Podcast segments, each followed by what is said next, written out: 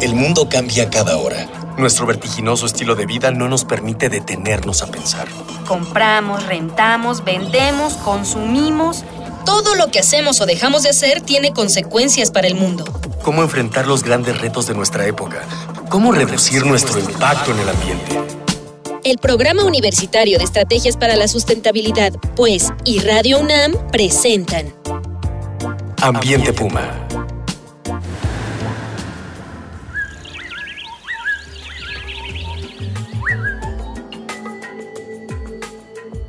Hola, qué gusto saludarlos. Soy Marjorie González y a nombre de Mireya Imas, directora del Programa Universitario de Estrategias para la Sustentabilidad de la UNAM, les doy la más cordial bienvenida a este que es su espacio Ambiente Puma. Voces, ideas y acciones sustentables. Pues nuestro planeta está frente a una crisis que, eh, según el consenso científico, pues en buena medida lo hemos provocado los seres humanos con nuestras emisiones de gases de efecto invernadero que están calentando eh, de manera preocupante la atmósfera de nuestro planeta. Y pues hemos estado buscando alternativas para tener energía y poder hacer nuestras vidas cotidianas con menor impacto al ambiente y a los ecosistemas de los cuales depende la vida. Por eso hoy vamos a platicar de todo lo que está haciendo el Instituto de Energías Renovables de nuestra UNAM. Pues para charlar con nosotros y me da muchísimo gusto tener en cabina al doctor Antonio del Río Portilla, director del Instituto de Energías Renovables de la UNAM. Muchas gracias por acompañarnos. Gracias por invitarnos, Maya.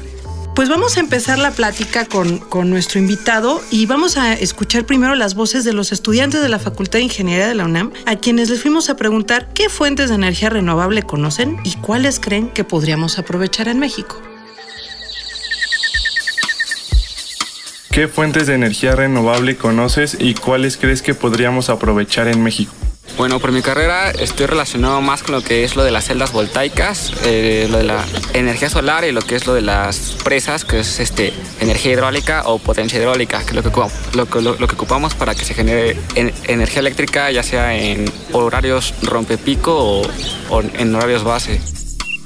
Muchas, desde la solar, eólica, eh, desde geotérmica. Eh, aquí en México yo creo que estamos en un lugar muy privilegiado en el mundo, justamente porque al norte del país tenemos y somos parte del famoso Sunbelt, el cinturón solar, eh, donde la radiación solar máxima al año es muy fuerte. Entonces, digo, en esa parte en el norte del país, aparte hay mucho espacio, están los desiertos, está la zona fronteriza, entonces hay mucho espacio libre, por así decirlo. de eólica también justamente tenemos una muy buena oportunidad al sureste del país, Chiapas, Oaxaca, eh, donde hay lugares con mucha ventosa, donde las variaciones de clima son bastante notables y entonces tenemos como lugares como La Ventosa justamente en Oaxaca, que es donde es toda una llanura abierta, donde sucede mucho esto, este fenómeno y se podría aprovechar bastante. Solo es cuestión de incentivar, ¿no? Incentivar y, y como, como tratar de aprovechar esa ubicación que tenemos.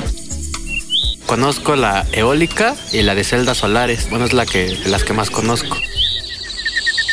Doctor Antonio del Río, ¿qué, ¿qué opina de lo que están diciendo los chicos? ¿Cuáles son las, qué son y cuáles son las principales energías renovables? Bueno, primero los chicos están enterados de que en México hay disponibilidad de energías renovables y eso es totalmente cierto. Uh -huh. Y eso es lo que quisiéramos que toda la población entendiera, que las energías renovables en, Mexi en México son una posibilidad real y que no la estamos usando porque las desconocemos. Y la segunda pregunta que me dices, ¿qué son las fuentes renovables de energía?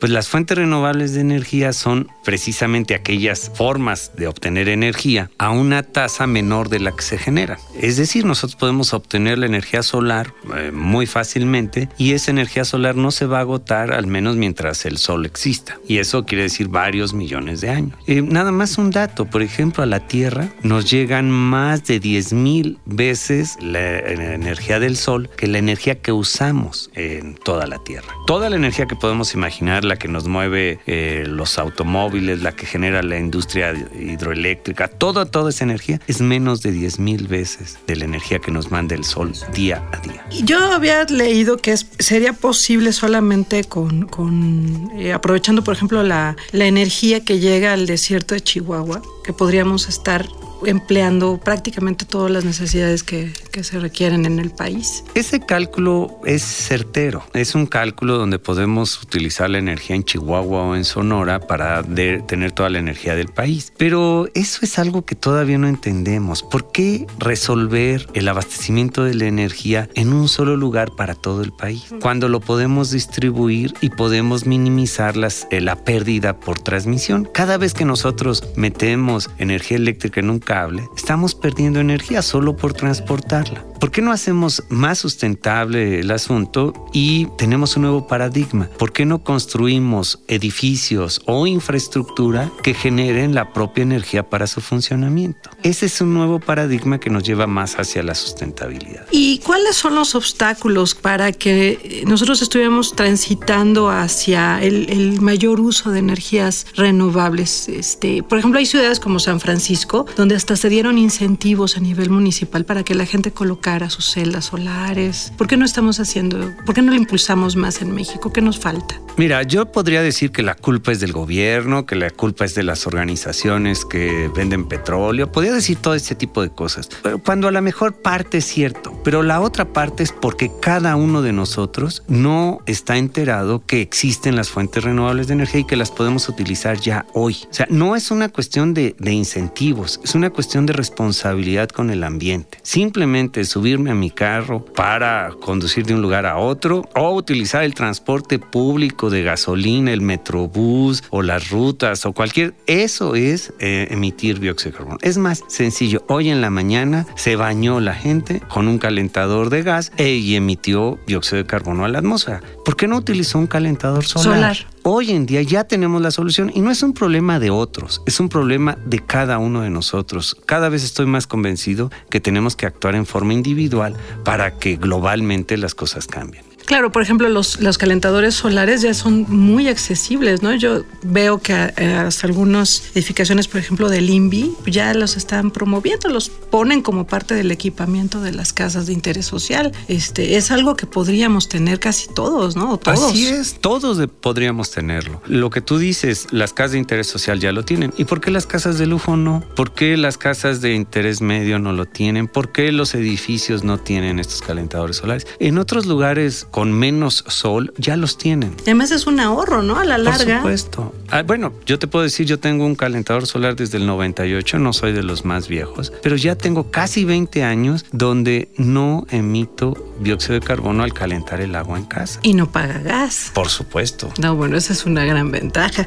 Y, por ejemplo, ¿cuáles, cuáles son las principales fuentes que podríamos emplear en, México? aparte de la solar. Los muchachos la dijeron muy bien. La solar es una, es una opción que casi puede ser implementada en todo el territorio nacional. Tanto fotovoltaica, que quiere decir eso? Que recibimos la radiación eh, solar directamente en unas placas y estas placas la transforman en energía eléctrica. Entonces la podemos usar en energía eléctrica. También la podemos usar como calentador solar. Esa es una opción ya. La eólica, que los muchachos dijeron, mencionaron la ventosa. Y ahí es un lugar privilegiado para producir energía eléctrica con aerogeneradores. Pero en muchas otras franjas del país, en toda la costa, hay lo que se llama el viento día-noche, amanecer, atardecer, y ahí podíamos utilizar la eólica. De hecho, en la zona de Jalisco hay varios lugares donde existen aerobombas y existen talleres eh, de personas que fabrican las aerobombas. ¿Cómo funcionan las aerobombas? Las aerobombas lo que son las veletas que hemos visto nosotros, tipo veletas, son unas ruedas cortadas que giran cuando hay viento y lo que hacen es mueven un pistón y bombean el agua. Entonces no hay electricidad para la bomba. Para la agricultura eso es muy importante. Para la agricultura, pero también para la casa. La mayoría de nosotros tenemos una cisterna, bombeamos el agua al tinaco para tener presión, pues esa bomba en lugar de que sea eléctrica la podíamos tener de viento. Con viento. Esto también era usado hace mucho tiempo en la península de Yucatán. Entonces, si en esos lugares ya existía el uso de la energía eólica, ¿por qué no regresamos a ella y ahora genera, metemos no solo la aerobomba, sino metemos un generador eléctrico, un aerogenerador? como uso tradicional. Fíjese, yo no sabía. Y a ustedes, amigos, en casa, en la escuela, donde nos estén escuchando, ¿qué les parece? ¿Ustedes han tenido contacto con eh, alguna de estas tecnologías? ¿Las están usando en casa? Envíenos sus comentarios, nos interesa muchísimo su opinión. Y el día de hoy tenemos de regalo dos libros, eh, dos ejemplares de Siguiendo la huella, el impacto de las actividades humanas, editado por Siglo XXI y la UNAM para los primeros que nos digan dónde se ubica el Instituto de Energías Renovables de la UNAM. Está bien fácil y se ganan su libro si nos escriben o nos llaman a Twitter, arroba UNAM Sustentable, Facebook Sustentabilidad UNAM o a los teléfonos 5622 5212 13 o 14. Pues esperamos sus comentarios, sus sugerencias. Recuerden que con sus voces, entre todas y todos, estamos haciendo comunidad. Qué interesante, o sea, también hay desarrollos este, tradicionales y se han ido recuperando, ¿no? De, de aprovechamiento de la energía. Bueno, esa es una de las cosas que debemos aprender a recuperar lo tradicional para con algo más de tecnología, con nueva tecnología, todavía obtener mayor provecho. Y todo esto lo están investigando en el Instituto de Energías Renovables, todas este tipo de tecnologías y estas fuentes. Las tres que comentamos, la energía solar fotovoltaica, energía solar fototérmica, eólica, lo estamos haciendo, pero también tenemos un grupo de geotermia, un grupo que hace exploración y determinación de la factibilidad de recuperación de la energía del interior de la Tierra. Esta es otra forma de obtener energía. Y en México es muy importante, o puede llegar a ser muy importante, ¿no? Puede llegar a ser muy importante. Lo que sí es que en el siglo pasado fuimos de los primeros en utilizar la energía geotérmica a nivel mundial y porque teníamos muchísimo petróleo paramos de hacer desarrollos geotérmicos. Yo desde mi punto de vista es una desgracia precisamente porque la paramos, pero la podemos recuperar y en ese sentido también se hace investigación geotérmica. Y es, es muy limpia la, la geotérmica, ¿no? Es eh, en términos de, el impacto al ambiente también este. Hay que cuidar. No, se inyecta agua o se saca agua y dónde se va a depositar esa agua hay que cuidar ese tipo de cosas, pero sí es limpia. En, en, en, ese sentido, no emite gases de efecto invernadero cuando se capturan, si salen de los, de los yacimientos. ¿En qué zonas del país este, podríamos En, en todo el cinturón volcánico y en la parte norte, en Baja California, tenemos opciones. Ahora, esto es a, aprender a utilizar el calor, pero ¿por qué no utilizamos el frío de abajo de la Tierra? Esto es también geotermia. Pero abajo, por ejemplo, en la península de Yucatán, hay muchas corrientes de agua y estas corrientes de agua tienen temperaturas pues del orden de unos 20 grados centígrados. Entonces, ¿por qué no inyectar aire abajo de la tierra, sacarlo a 20 grados centígrados e inyectarlo a las habitaciones en las casas o en los edificios? ¿Para refrescar? Por supuesto. En lugar de aire acondicionado, podríamos estar utilizando precisamente esta temperatura, esta fuente de temperatura, fuente de energía, fíjate, de energía tipo frío a, abajo y está refrescando en, en, nuestras zonas de habitación el aire. Esto es otra aplicación de la geotermia. También esto hacemos en el Instituto de Energías Renovables, de estudiar cómo se utiliza la energía en los edificios y proponer estrategias tanto de sombreado como de ventilación para tener confort en nuestras habitaciones, en nuestras oficinas, en nuestros lugares de trabajo. La energía de edificaciones es otra área de investigación en el instituto. Claro, porque también es importante la manera en que se orienta una vivienda, el tipo de materiales, cómo se construye para que no tuviéramos que estar prendiendo ventiladores, prendiendo calentadores, dependiendo de la época, ¿no? Así es, en el Instituto de Energías Renovables tenemos un auditorio que no tiene aire acondicionado. Estamos en Temisco, Morelos. Ya y, les dieron la respuesta del libro. Pero ¿eh? ya la contestaron antes. Sí.